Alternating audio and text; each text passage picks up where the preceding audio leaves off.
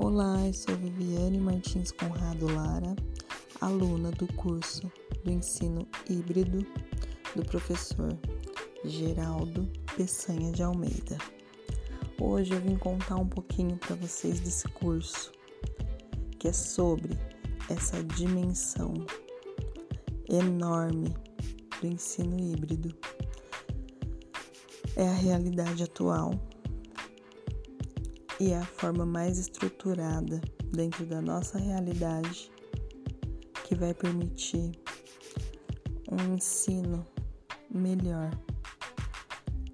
com garantias maiores de aprendizado.